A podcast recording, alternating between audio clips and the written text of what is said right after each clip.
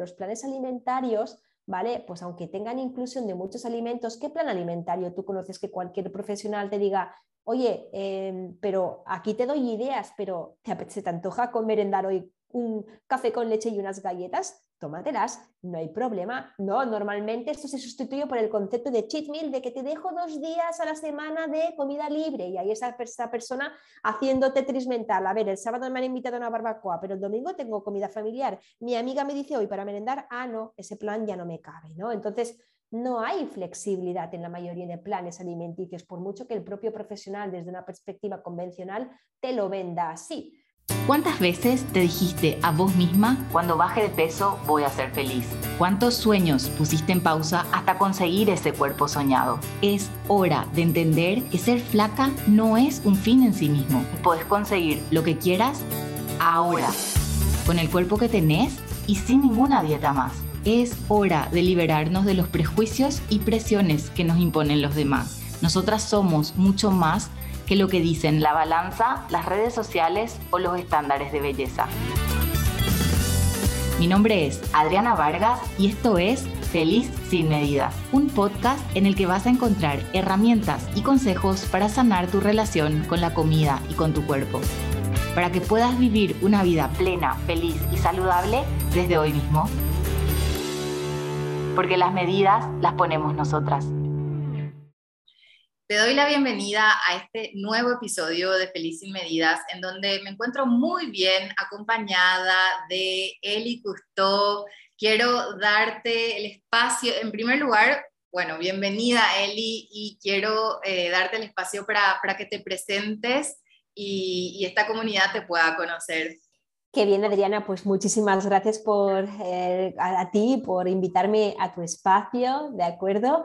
Pues yo soy Eli Custó, soy coach en procesos de recuperación de trastornos alimentarios, también soy dietista, ¿no? Como background y pues mi función principal es acompañar en consulta a todas aquellas personas que están recuperándose de un trastorno alimentario o de una relación desordenada con su alimentación, con el deporte que practican y bueno, pues juntamente con mi socia y amiga Miriam Sánchez tenemos ese espacio de Recovery to Be, donde atendemos pues en consulta y al igual que tú, divulgamos en redes sociales acerca de la cultura de dieta, la gordofobia y ahí estamos rompiendo estigmas de pesocentrismo y demás. Así que somos, somos compañeras de, de camino, Eli.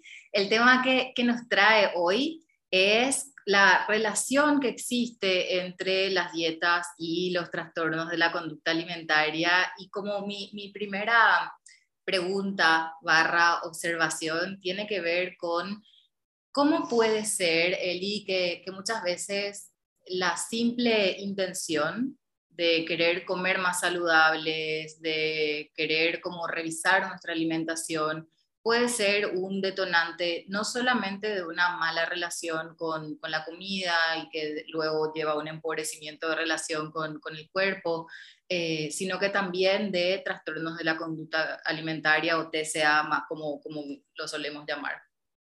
Hmm, correcto, es de per se un factor de riesgo. Cuando yo eh, restringo voluntariamente alimentos, ¿de acuerdo? Entro en una restricción calórica y energética voluntaria, ¿vale? Ya tengo un factor de riesgo que me predispone a sufrir esa relación disfuncional alimentaria o bien ya incurrir en un trastorno de la conducta alimentaria, ¿vale? ¿Por qué? Bueno, muchas veces lo que aquí concurren son otros factores que van a predisponer a esa persona que se ha autoimpuesto esa restricción calórica, ¿vale? Sostenida en el tiempo, ¿vale? Va a llevar a esa persona seguramente por factores personales de la personalidad de puro perfeccionismo, por situaciones ambientales y familiares de detonadores de estrés, por otros factores que concurran al mismo tiempo, ¿vale? Esa eh, pérdida de peso potencial eh, que experimenta esa persona, ¿vale? Ya lo que va a hacer es probablemente, A, va a fomentar eh, parte de su, auto, de su valía, de acuerdo en qué tanto está controlando su alimentación.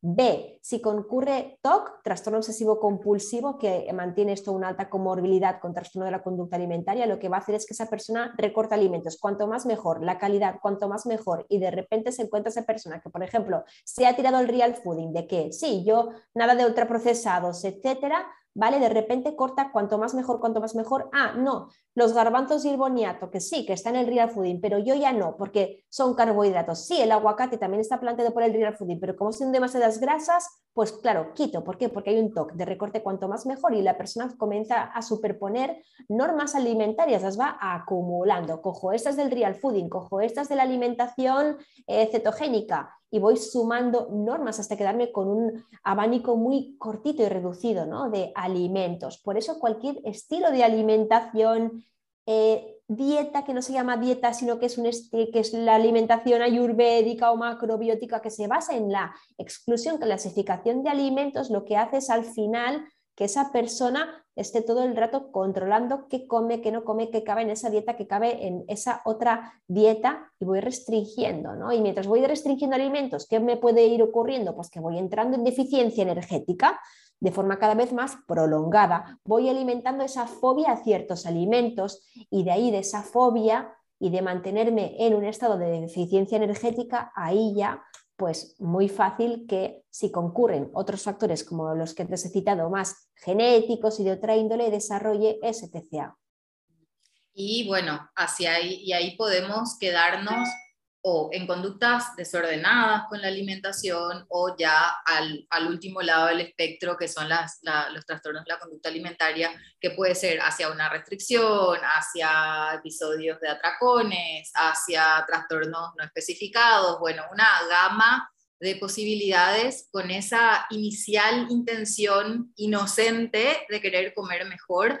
Y ¿De dónde crees que viene? O sea, ¿por qué, por qué alguien que, que, recurre inclusive, por ejemplo, junto a un profesional de la salud puede terminar con conflictos alrededor de, de, la comida? Porque casi siempre, o sea, qué sé yo, es como, yo tenía un plan de alimentación, yo estaba intentando comer saludable, eh, la, la, balanza de por medio, bueno, hay ciertos factores que, que, que influyen, pero, pero ¿Por qué la mirada de, como convencional de la nutrición a veces puede ser problemática?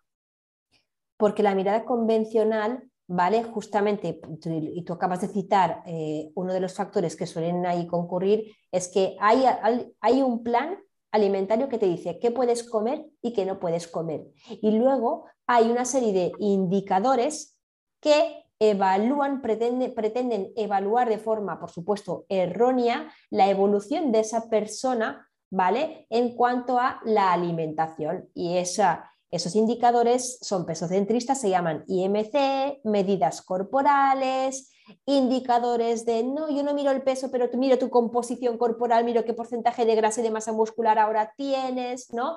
Son, son indicadores pues puramente pesocentristas, ¿de acuerdo? No son indicadores amables de que, hey, pero ahora tienes más energía, hey, pero te encuentras mejor, hey, pero tus analíticas salen mejor, te encuentras bien, gozas de buen mejor líbido, estupendo, pues ahí hemos sacado esos indicadores. No, normalmente son estos otros tipos de indicadores. Y luego, por otro lado, claro, los planes alimentarios, ¿vale? Pues aunque tengan inclusión de muchos alimentos, ¿qué plan alimentario tú conoces que cualquier profesional te diga, oye, em, pero aquí te doy ideas, pero ¿te, ¿se te antoja comer en dar hoy un café con leche y unas galletas? Tómatelas, no hay problema. No, normalmente esto se sustituye por el concepto de cheat meal, de que te dejo dos días a la semana de comida libre y ahí está esa persona haciendo tetris mental. A ver, el sábado me han invitado a una barbacoa, pero el domingo tengo comida familiar. Mi amiga me dice hoy para merendar, ah, no, ese plan ya no me cabe, ¿no? Entonces, no hay flexibilidad en la mayoría de planes alimenticios, por mucho que el propio profesional desde una perspectiva convencional te lo venda así. Yo no suelo ver planes alimentarios donde te diga, son ideas, puedes merendar otras cosas y está bien que meriendes otras cosas. Mm. Luego, por otro lado, la mirada convencional, ¿qué hace? Patologizar el hambre emocional. Cuidado, no repercutir las emociones con la comida, intenta antes ver, corrobora que sea hambre física, bebe agua, mastica chicles, uh, distráete. Nadie te dice, Oye, no pasa nada si estás de un día triste y te apetece chocolate, esto es normal, ¿eh? Si quieres, bueno, te doy otras herramientas para que no sea tu única herramienta, por supuesto, ¿no? Trabajemos en otras herramientas, pero nadie te, dice eh, desde una perspectiva convencional, esto es normal, mira, no pasa nada, es que el comer siempre es una respuesta emocional mental. Mira, Eli, en lo personal, a, mí me tocó atravesar un, TCA y, creo que este tema me, llega muy de cerca porque de hecho mm, el puntapié inicial fue la consulta con, un nutriólogo en, aquí y, yo le decía, en ese entonces me fui con una X cantidad de kilos y, le decía, bueno, mira, yo quiero pesar tanto y, no le dije quiero alimentarme más saludablemente, tenía 15 años, quiero pesar tanto, un número. Entonces, este profesional me dice, ok, em, y me entrega un plan de alimentación. O sea, su ok fue, ok, acá está tu plan de alimentación. Y como en ese entonces, desde mi mente adolescente, era, está validando de alguna manera esa inconformidad, diciendo que mi cuerpo no está bien. Em, muchas veces inclusive puede ser que la persona esté fuera del rango de índice masa corporal, que es como el factor de medición global que, se suele utilizar o que nos enseñan a utilizar, pero aún así es, es problemático. Es problemático usar esas medidas para validar la inconformidad que por lo general en la adolescencia o a edades tempranas eh, es como mejor trabajemos en el autoestima, mejor trabajemos en incorporar al hambre emocional, mejor trabajemos en toda esta perspectiva más amorosa, más respetuosa, sin riesgos. Es, es, ilógico utilizarlos incluso para evaluar, ya no tanto que grado de insatisfacción corporal a trabajar, sino ya para la salud. Es que no revela nada. Pero ya no solo el IMC, también la composición corporal, porque ahora cada vez hay más nutriólogos que dicen, no, tranquila, el peso no es importante, pero a ver, ¿qué porcentaje de masa muscular tienes? ¿Qué porcentaje de grasa corporal tienes? Entonces, estamos en las mismas, solamente es un lenguaje más amable, distinto, mola más, ahora ya no, no, yo no te miro el, el IMC porque el IMC no revela nada, pero seguimos intentando encajar en números e intentamos por ahí encontrar respuestas de salud que no, no ofrecen respuestas de salud. Y, lo problemático que es empezar a usar a la comida como un medio para controlar a nuestro cuerpo. Se vuelve muy caótico y cuánto nos desconecta de, nuestras señales, de la confianza hacia nuestro cuerpo. Es, fundamental.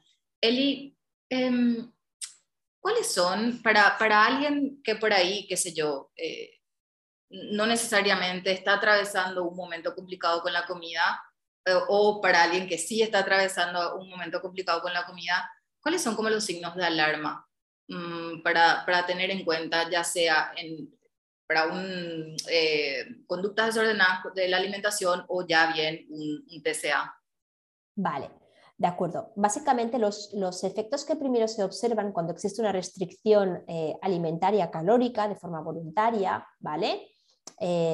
pues vienen a ser, pues, por ejemplo, pensar más en comida, ¿vale? Es de las primeras cosas que comienza a suceder. El, claro, el cuerpo, si por ejemplo funciona bien con X nivel de calorías y ahora le estamos dando X menos Y nivel de calorías, es lógico que su cuerpo va a experimentar una serie de adaptaciones metabólicas para intentar funcionar lo mejor que puede con ese nuevo nivel de calorías. Pero está claro que igual de bien no va a funcionar si ya antes sí funcionaba bien y no le pasaba nada. Así que va a comenzar a pensar más en comida mirar más recetas, estar, estoy comiendo y estoy pensando que voy a merendar, estoy en un restaurante y le doy 10.000 vueltas a lo que tengo que pedir en la carta y en lo que voy a cenar después para compensar lo que he comido hoy en el restaurante, ¿vale? Luego, por supuesto, pues fatiga, ¿vale? Más ansiedad, no una ansiedad distinta, todos tenemos momentos de ansiedad, pero es una ansiedad generalizada que te acompaña de fondo, ¿de acuerdo?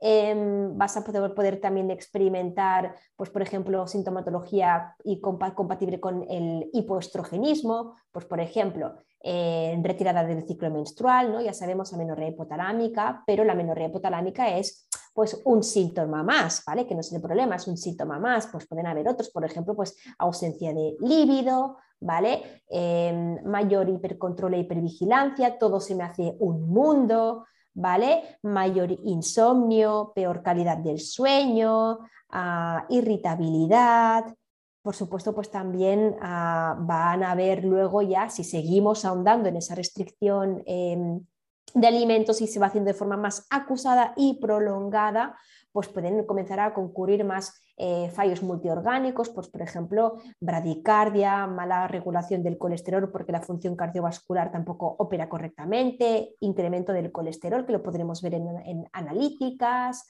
¿vale? Podremos también observar peores digestiones, este, episodios de estreñimiento o en cambio diarrea, porque el sistema digestivo intestinal también funciona de forma anómala, el páncreas no segrega suficientes enzimas digestivas para descomponer y digerir correctamente los alimentos, ¿vale? Entonces, pues ahí ya hay fallos a nivel de los órganos, ¿de acuerdo? Y por supuesto ya sabemos que de la interrupción de la ovulación dentro del que es el ciclo menstrual, pues también tendremos ya problemas con el metabolismo óseo. Eso lo podremos medir, por ejemplo, con una densitometría que revele si la persona ya sufre osteopenia o osteoporosis derivado de esa interrupción del ciclo menstrual, por poner ejemplos los más comunes. Eli, ¿cuáles crees que son como los criterios inamovibles que, hay que tener en cuenta a la hora de elegir un tratamiento o, un equipo de, profesionales y de apoyo. Vale, cuando una persona te refieres que, que, sufre un problema con la alimentación y va a buscar apoyo. Lo, primero, lo primero y fundamental, que no sea pesocentrista, es decir, que no juzgue la gravedad ni tampoco eh, diagnóstico de ese TCA barra lo que ocurra ¿vale? En función de el peso que tenga esa persona, su forma corporal, se puede sufrir anorexia con eh, IMC en infrapeso, normopeso y sobrepeso, ¿de acuerdo? O sea que es importante que no exista ya esa, ese, ese, perfil pesocentrista o gordofóbico, ¿de acuerdo? Eso para comenzar. Luego, fundamental un reciclaje en cuanto a materia de trastornos alimentarios, ¿no? Por ejemplo, sabemos que los atracones es una conducta que nos viene a enseñar, a ayudar. El atracón es algo que viene a ayudar, una restricción física eh, del alimento, una restricción mental y perjuicio. Me siento mal cuando como y sí, como, pero como juzgándome y, anticipando que no está bien lo que hago, que mañana tengo que compensar, ¿no? etcétera. Los atracones no son el problema, vienen a solventar algo, ¿no? Pues que no vean los atracones como, wow, te estás yendo al otro lado, cuidado, etcétera, ¿no? Que también estén reciclados para comprender que cuando una persona se vuelve a brindar a sí misma permiso incondicional para comer, ¿qué va a entrar? ¿Ese brócoli pollo que ya estaba en su alimentación? ¿O esas papas fritas que, que nunca estuvieron en un año? ¿Esas galletas que nunca estuvieron en un año? ¿Esos restaurantes que nunca estuvieron en el último año? Pues evidentemente pues todo esto último. Así que es normal comprender el profesional, acompañarla en ese proceso de que tranquilo, tranquila, es una fase de luna de miel, pasará, te ayudo en esa autorregulación, ¿no? Eh, te ayudó a establecer contigo un autodiálogo compasivo, amoroso, no en cambio decir, wow, te estás yendo al otro extremo, esto es, esto es un atracón, esto es... Mm, no, pues eh, importante también ese Y ojo, ojo con, con los profesionales que te digan, no te preocupes, no vas a engordar, yo voy a hacerme cargo de, eh, de que todo esté bien en ese sentido. Mucho ojo, por favor. Por supuesto, por supuesto, porque es que engordar no, es un problema y mayormente si estamos en un estado de eh, supresión calórica, ¿vale? Y salimos de ese estado, pues lo más normal y deseable es que el cuerpo experimente también pues un repunte para recuperar recuperar ese peso perdido y suprimido. Normalizar además.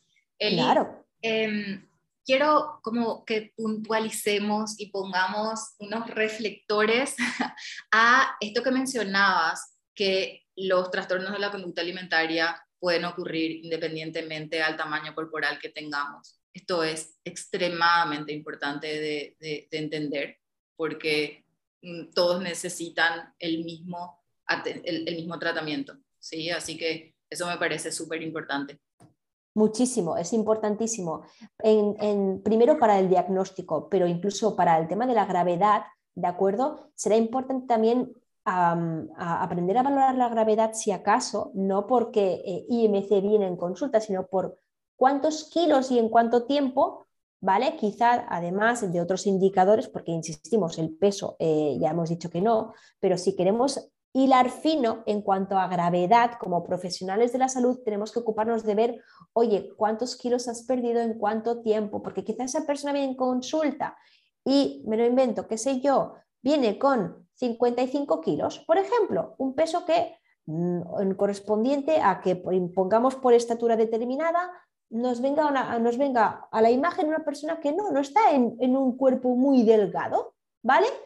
Pero claro, resulta que esa persona, para funcionar de forma correcta a nivel fisiológico, emocional y conductual, su peso óptimo, ahí donde funciona bien, no digo óptimo, digo su rango de peso natural, para ser pulcras hablando, es de 70.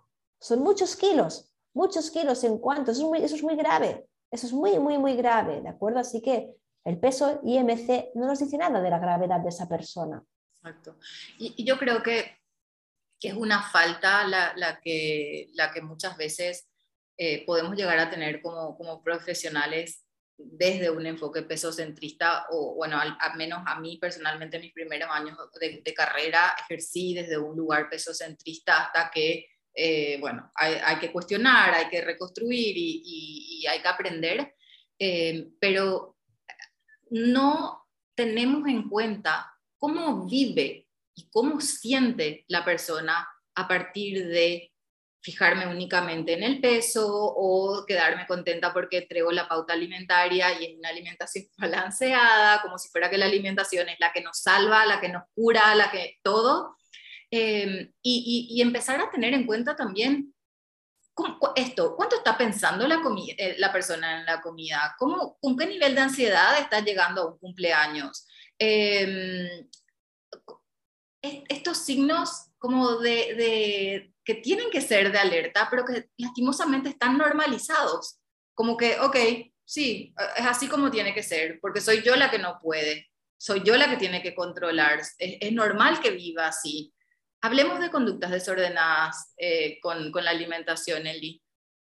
Y sobre todo que sean normalizado, ¿no? Eh, por ejemplo, el otro día subí una story con un tupper lleno de garbanzos y al lado patata boniato. Yo decía, si tienes un problema para consumir esto o para combinar esto, ¿vale? Tienes un problema, no lo normalices, recurre a buscar ayuda, ¿no? ¿Por qué? Porque normalmente em, se piensa pues que, ah, claro, aquí pues eh, conductas desordenadas es tener muchos, muchos alimentos prohibidos, ¿no? No puedo comer fritos, chocolate, papas fritas, em, otros dulces, etcétera, pero cualquier cosa que venga a traducirse en normas alimentarias son conductas alteradas que se han normalizado pero que no son normales. Por ejemplo, se ha normalizado el ayuno intermitente, Está normalizado estipular a cada cuántas horas puedes comer, que el reloj te da el puñetero permiso para comer. Y quizá no haces ayuno intermitente, pero si tú no puedes desayunar a las 8, cuando a las 7 y media tienes hambre, tienes un problema con una norma, con una norma de horario, ¿no? a la hora de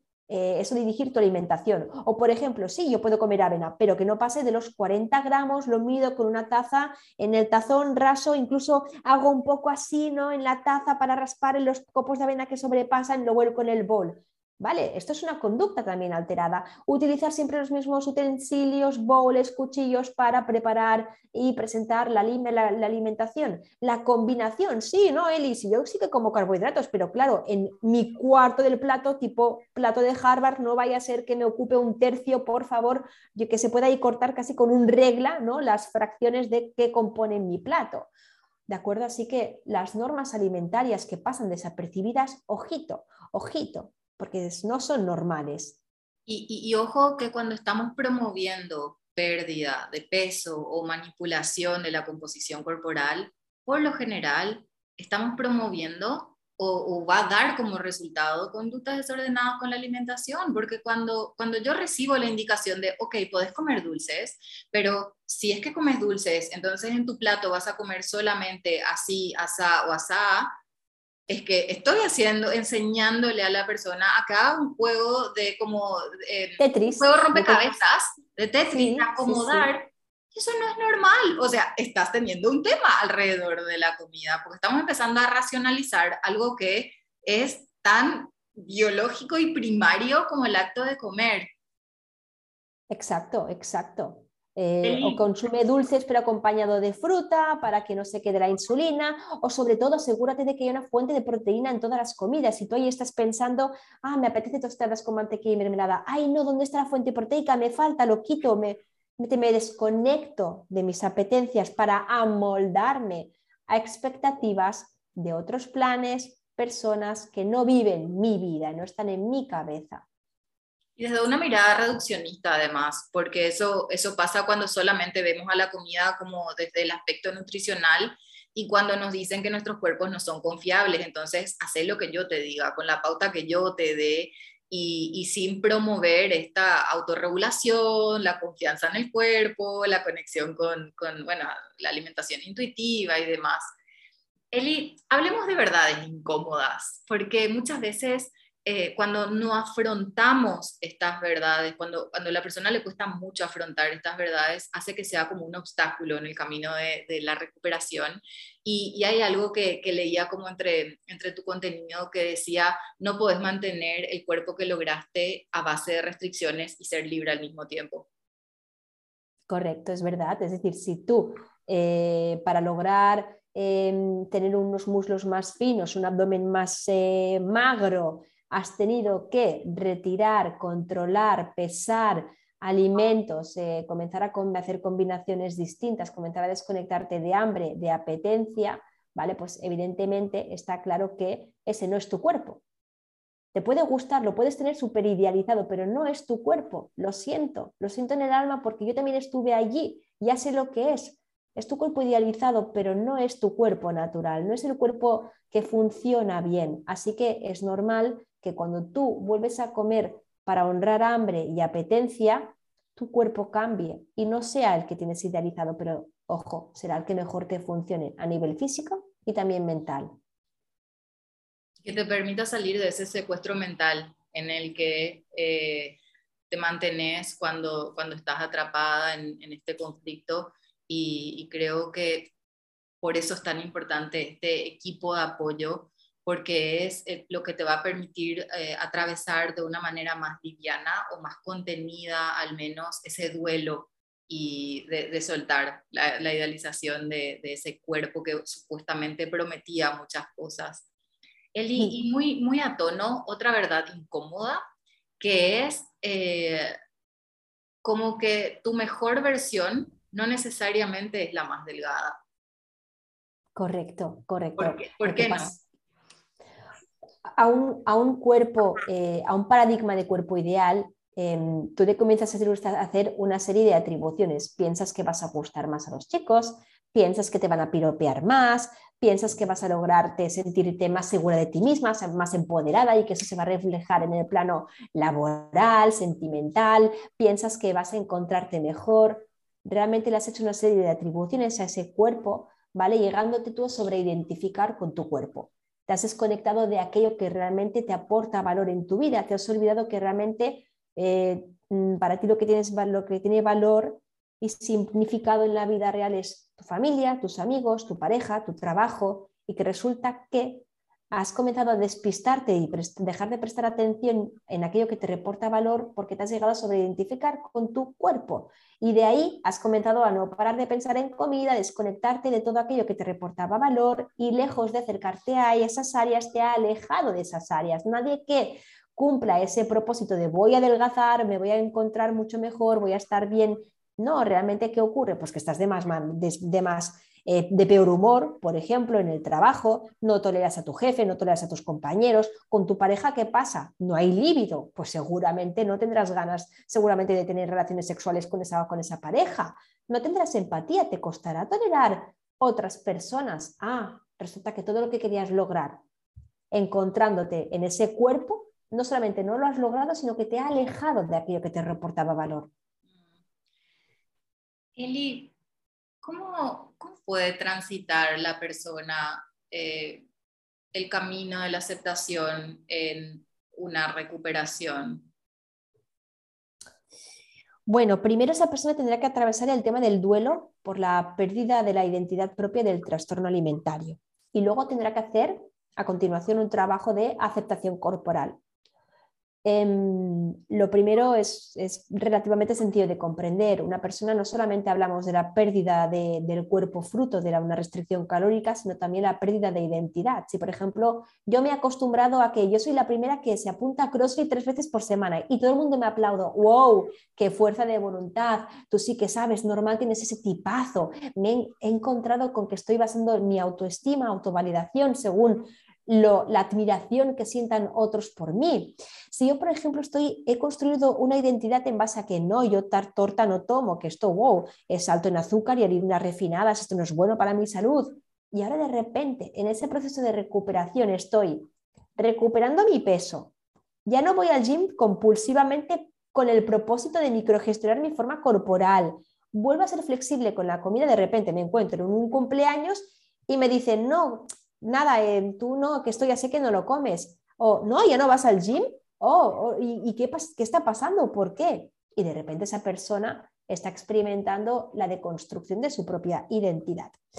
Y esa deconstrucción será muy importante tenerla presente en el manejo y trabajo de la aceptación corporal. Y es que muchas veces las personas se piensan que, vale, Eli, tengo que, aceptarme, tengo que aceptar mi cuerpo. Ok, dime cómo hago para que me guste mi cuerpo. Digo, no, no tiene que gustarte tu cuerpo. Es más, tu cuerpo cada vez tiene que ser algo más neutro en tu vida. Si acaso, pregúntate cómo puedo hacer para que mi cuerpo cada vez me importe menos. Si mi disco duro mental, en mi disco duro mental cada vez mi cuerpo tiene menor presencia, ¿qué otras cosas tienen que tener presencia? Las que te decía antes. ¿Qué tiene valor en tu vida? Comencemos a trabajar más por ahí para que poco a poco te desidentifiques de tu cuerpo. Totalmente.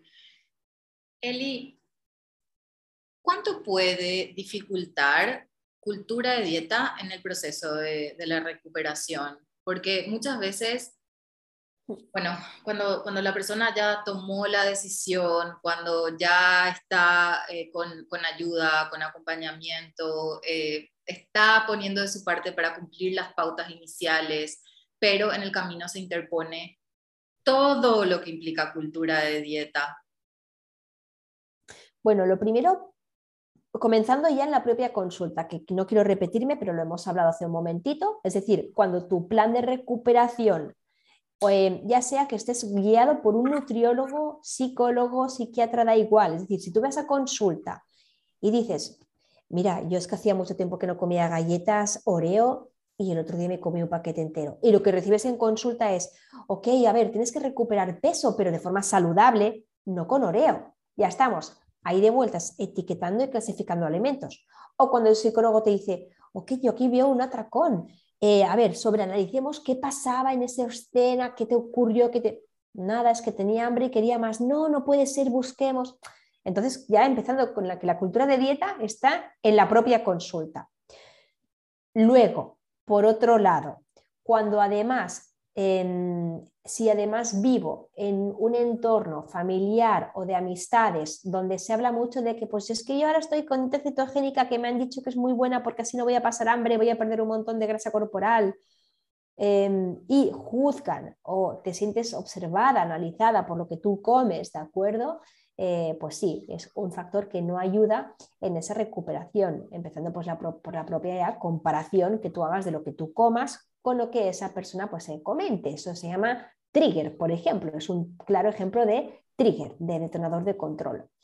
Em, si, por ejemplo, tu familia, amistades no comprenden pues, que tú ahora eh, con comas pues cada poco tiempo, grandes cantidades, te dicen que esto es un problema, si además hay una, perspectiva gordofóbica en la familia y dicen, pero ostras, creo que te estás pasando a la hora de subir de peso, creo que te lo tendrías que hacer mirar, es que un, intermedio, cariño, es que ni como antes, pero tampoco como ahora, cuando quizá el como ahora es caray, donde tu cuerpo y tu mente funcionan bien, pero por culpa de la gordofobia tu familia o entorno no lo acepta, ¿no? Comentarios que pueden hacer muchísimo daño y que es muy importante que no se hable de tu cuerpo en ese entorno familiar, ¿no? también llamado ese apoyo informal de tu proceso de recuperación.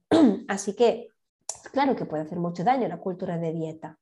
Y, ahí es como súper importante que, que, las personas busquen apoyo y herramientas de manejo de estos triggers para poder eh, poner límites respetuosos y asertivos, saber poder, saber poder cuidarse eh, frente a este tipo de situaciones. Eh, por eso es tan importante el equipo de tratamiento y, hablo de equipo porque, porque la mirada nutricional, psicológica y a veces psiquiátrica o el médico clínico va a ser muy importante en el, en el proceso de recuperación. Claro, y quitemos, quitemos antes aquello que podemos evitar. Si tu madre siempre te hace em, comentarios acerca de, la dieta que hace o te juzga por haber recuperado peso, pues no lo podemos quitar por medio. Cara, y es tu madre. Seguramente te adore, te quiera, aprendemos a relacionar mejor con esos comentarios, buscar respuestas asertivas, seguir en tu proceso de recuperación. No puedes evitar tu madre, pero por ejemplo, si puedes evitar YouTube, Instagram, TikTok, todas esas cuentas, me da igual que estén dirigidas por el mejor y más reputado nutriólogo de España. Me da lo mismo. Si para ti es una cuenta trigger, porque te sientes juzgada por lo que comes, porque es un comentario que hace detonar más control acerca de lo que comes, deja de seguir ese contenido, quítatelo de encima. ¿vale? Así que importante que los triggers que puedas solventar, ¿vale? Porque no tengas ninguna obligación a convivir con ellos, fuera, ya. Exacto, exacto. Inclusive, inclusive lugares en donde eh, se practica ejercicio, eh, si un trigger es practicar eh, deporte, bueno, habrá que evaluar con el, con, con el equipo de tratamiento qué hacer al respecto. Bueno, decisiones que acompañan el tratamiento que casi siempre hay que tener en cuenta que la mayor parte de, las decisiones que se tomen probablemente sean temporales. Eh, así que con muchísima paciencia, con muchísima compasión y, un equipo de tratamiento eh, no centrado en el peso, con eh, informado acerca de gordofobia y estigma de peso es, pero fundamental es fundamental. Eli, quiero eh, pedirte como, qué sé yo, algunas reflexiones finales acerca de, esto que conversamos o, qué sé, como, ¿por dónde puede comenzar una persona que se encuentra en esta situación? Vale, yo creo que es fundamental tomar conciencia y para tomar conciencia, pues por ejemplo, esa persona puede comenzar a seguir cuentas, ¿de acuerdo? de profesionales de recuperación especializados en trastornos alimentarios con el enfoque que hemos dicho, ¿vale? Y la información empodera y eh, pues puede tomar por ahí conciencia. ¿Qué otra forma tiene de tomar conciencia esa persona? Pues de, por ejemplo, anotar todas las normas alimentarias autoimpuestas, normas de horarios, de cantidades, de frecuencias de consumo a la semana, de que puedo comer pizza pero solamente el viernes, de, de que tengo que hacer deporte X días a la semana, de que no puedo combinar esto con esto, pues anotar todas esas normas. Cuando veas ahí todas esas normas, ¿de acuerdo? Ocúpate de exponerte para poderlas romper y comienza si puedes por la más difícil, porque si no puedes caer en el síndrome de la fatiga por recuperación. De que vale, Eli, me pongo pues un poco más de gramos de avena en el desayuno y en la semana que viene rompo esta otra norma. No, dale, cuantas más normas puedas romper, mejor, porque si no vas a entrar, a entrar en ese burnout de la recuperación. Así que comienza por romper la norma más difícil, ¿vale? Que ya verás que las otras te van a ser más, más fáciles, ¿de acuerdo? Em, haz esa exposición. Y sobre todo, no busques el no malestar o la tranquilidad o la motivación para realizar dicha exposición, porque es que a nivel, por ejemplo, neuronal, no se te va a generar motivación en tu corteza prefrontal para ir a buscar esa exposición. ¿Por qué? Pues porque para ti es una fobia. Así que tu mente es brillante, te protege evitando y conteniendo aquello que a ti te genera fobia. Así que no, hazlo, hazlo con miedo, cómelo con miedo, hazlo con miedo, que el miedo poco a poco se irá diluyendo a la que normalices ese nuevo alimento en tu vida. ¿De acuerdo? Sosténlo.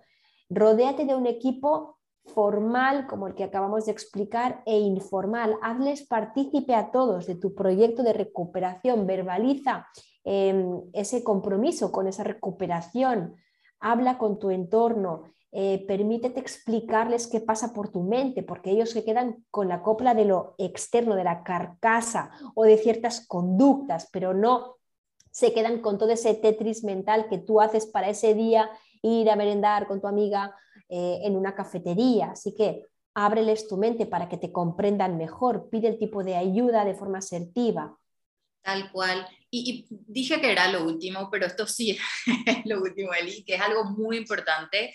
Eh, a, mí no me gusta la palabra recaída, que es como por lo general lo que, se, el término que se usa en el, proceso de recuperación, eh, teniendo en cuenta de que este proceso es cero lineal y que, que esas recaídas también, al igual que el atracón, van a ser avisos, va a haber información ahí en ese, en ese episodio. Em, ¿Cómo atravesar esos procesos en donde hay como un, un traspié en el camino?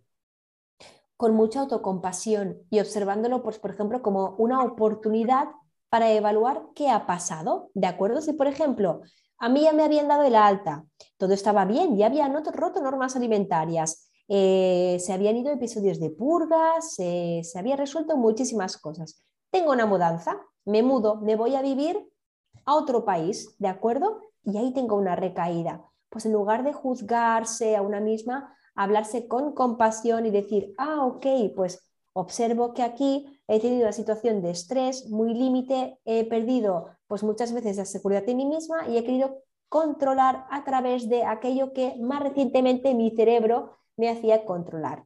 Vale, ok, no pasa nada. O por ejemplo, una persona que se está recuperando de eh, purgas, ¿vale? Eh, hace meses ya que no tiene purgas y ha tenido una purga. ¿Por qué? Pues porque en el trabajo no está bien, está agobiada, se siente poco realizada, se siente frustrada. Ha aparecido esa purga para ayudarle a revelar que esa situación no es sostenible y requiere de su atención y de una correcta gestión emocional en esa área de su vida, ¿no? Así que observar esas fases como elementos que vienen a ayudar ¿no? a, ver qué no está bien en mi vida, ¿vale? Y son toques de alerta que me van a hacer crecer tras solventarlo otra vez más como persona. Tal cual. son oportunidades. Como, como la fiebre de la infección. Ese síntoma está apareciendo para que yo pueda hacerme cargo de, de lo que está ocurriendo en el fondo.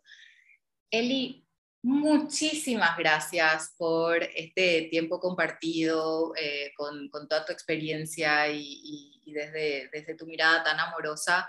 Eh, un placer realmente que, estés acá hoy. A ti, Adriana, ha sido un placer también. Eh, me he sentido súper cómoda contigo, así que esperamos pues, que, que, pueda servir muchísimo a todas las personas que te escuchan y gracias a ti por tu magnífica labor divulgativa. Igual, Eli, un placer. Nosotras seguiremos en contacto. Claro que sí, Adriana. Chao. Chao, chao. Así termina otro episodio de Feliz sin medidas. Espero que te haya servido mucho. Si es que estás con ganas de mejorar tu relación con la comida y con tu cuerpo, tengo disponible un acompañamiento individual en sesiones de 60 minutos uno a uno te dejo toda la información al respecto de ese servicio en comentarios del episodio. También, si es que estás interesada en el programa de 12 semanas, hacer las paces con la comida y con tu cuerpo, está habilitada la lista de espera. Una vez que estés registrada en esa lista, vas a recibir información de forma prioritaria una vez que abran las puertas. Por último, si es que sos profesional de la salud o conoces a alguien que pueda estar interesado, vamos a estar dando junto a Carolina Campos Cervera, la psicóloga con la cual trabajo en Joyful, un curso sobre psiconutrición. Toda la información dejo en comentarios del episodio. Nos escuchamos hasta la próxima. Chao, chao. Gracias por escuchar Feliz sin medidas. Compartí este episodio con más mujeres que quieren tomar las riendas de su vida y liberarse de la cultura de la dieta, para que sepan que hay un camino alternativo de libertad, conexión y disfrute. Te espero en mi cuenta de Instagram arroba joyfulnutrición. Hasta la próxima.